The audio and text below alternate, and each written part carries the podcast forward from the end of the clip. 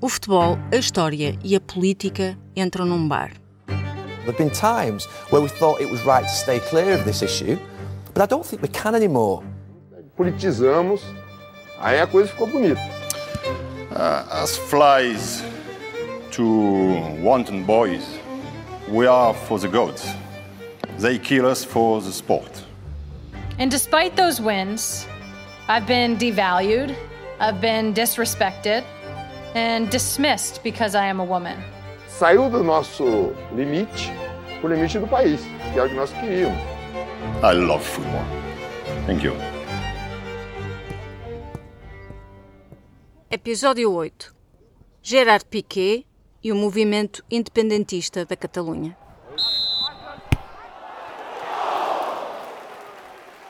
Barcelona, 1 de outubro de 2017. Após o jogo Barcelona-Las Palmas, Gerard Piqué, jogador do Futebol Clube Barcelona, declara emocionado: Estou orgulhoso do povo catalão. Soy y me siento catalán y esto es algo que hoy más que nunca eh, me siento orgulloso de la gente de Cataluña porque creo que se ha comportado maravillosamente como estos últimos Naquele mesmo dia de manhã, o atleta tinha votado no referendo pela independência da Catalunha. Promovido pelo Parlamento e Governo catalão, mas suspenso pelo Tribunal Constitucional de Espanha, o referendo teve a participação de 2 milhões de eleitores, apesar da tentativa de impedimento da Polícia Nacional e da Guarda Civil.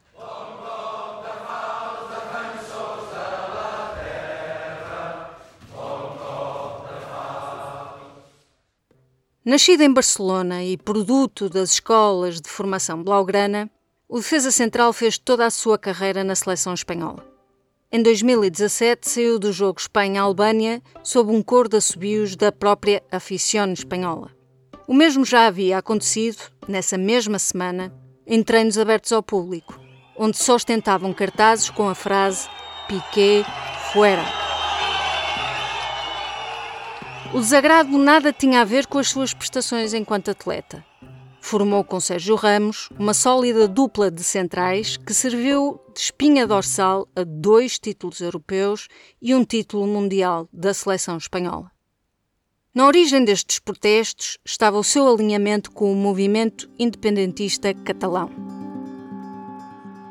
Mais do que ser um dos atletas de referência do Barcelona, que por sua vez serve de símbolo da autonomia catalã na rivalidade com o Real Madrid, já agora armas num contexto de uma Espanha cuja coesão nacional vive por defeito histórico ameaçada, Piqué nunca hesitou em assumir a rivalidade para com os madridistas. Soy así. Yo quiero que el Madrid pierda siempre. Esta es la rivalidad deportiva que ha pasado toda la vida aquí en España. Mas mais importante do que os contornos públicos desse antagonismo, Piqué diferenciou-se dos demais atletas, desde logo os do Barcelona, por não hesitarem em assumir as suas posições políticas.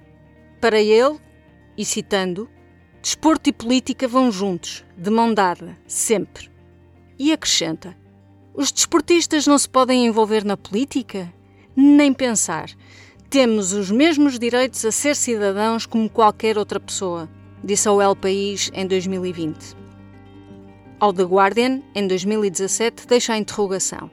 Por que pode um jornalista ou um mecânico expressar a sua opinião, mas não um futebolista? Na questão independentista, Piquet tornou clara a sua posição. A favor do referendo, seja qual for a intenção de voto na questão fundamental. Cuando se vota, se puede votar que sí, se puede votar que no y se puede votar en blanco, pero se vota. Eh, en este país durante muchísimos años se vivió el franquismo, la gente no podía votar y creo que esto es un derecho que hemos defender, de defender con, con todas las, las, de la ley. ¿no? Eh, Apelou ao pacifismo das manifestações, sendo presença frequente nas mesmas, incluindo ao levar o seu filho Milan a uma manifestação pró-referendo em 2014. Es muy difícil a- transmitiros a vosotros que estáis aquí en Madrid o da igual, en Andalucía o en el País Vasco, donde sea, que entendáis lo que está pasando en Cataluña si no vais ahí, porque al final la televisión os muestra lo que, lo que quiere que, que veáis. Pero yo he visto algo muy distinto de lo que quizá vosotros percibáis desde aquí. Em 2018, depois de toda a polémica a si associada na Roja, optou pela retirada da seleção espanhola. Um ano depois, era convocado, junto com Javier Hernández, para a seleção da Catalunha. E nesse mesmo ano, quando um pouco por toda a Europa do futebol se falava sobre as implicações do vídeo-árbitro, foi taxativo em entrevista à marca. A televisão espanhola deveria focar-se mais nos julgamentos dos prisioneiros políticos do que no VAR. É algo de muito injusto e é algo que as pessoas precisam de saber que está a ocorrer. E talvez Espanha estivesse melhor caso se concentrasse nos assuntos importantes.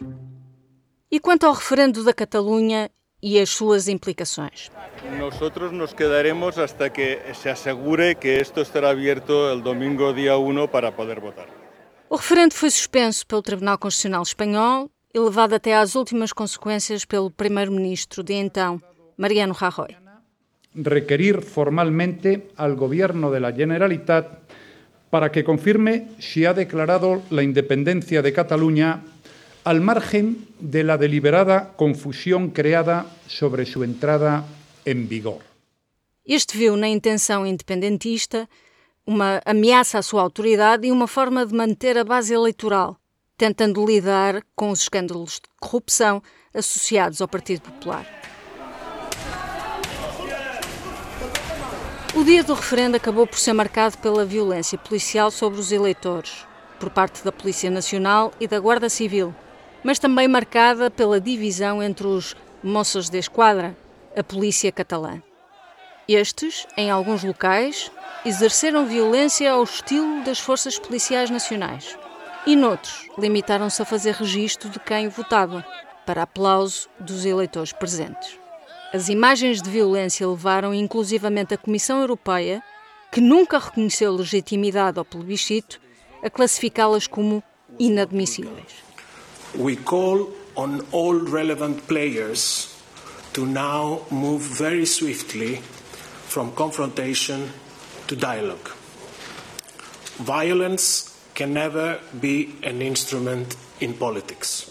Face ao resultado do referendo, Carles Puigdemont declara a 10 de outubro de 2017 a independência catalã de forma unilateral, para a suspender logo a seguir. El govern i jo mateix proposem que el Parlament suspengui els efectes de la declaració d'independència per tal que en les properes setmanes emprenguem un diàleg sense el qual no és possible arribar a una solució acordada. Como rescaldo, para além dos exilados políticos, foi ordenada a prisão de nove pessoas acusadas de crimes de rebelião ou de desvio de dinheiros públicos, com molduras penais entre os 9 e os 13 anos de prisão. Em 2021, estes cidadãos encontram-se em regime de semi-liberdade. Podem agora dormir em casa ao fim de semana, mas precisam de passar entre 8 a 11 horas por dia nas instalações prisionais. Neste momento, o governo espanhol, agora do PSOE, estuda a possibilidade de um indulto a estes presos. E a Catalunha? Bom, com língua própria, riqueza acima de todas as outras regiões espanholas, em particular a partir da segunda metade do século XIX, e um sentimento independentista bem enraizado, o movimento pela autodeterminação da Catalunha vive encruzilhadas semelhantes a outras no contexto europeu, como é o caso da Escócia, e que abordaremos noutro episódio deste podcast. España tiene dos opciones, y cuando digo España estoy hablando del gobierno, no estoy hablando de las personas. O sentarse como haría un padre y dialogar, o quizá ese hijo se te va.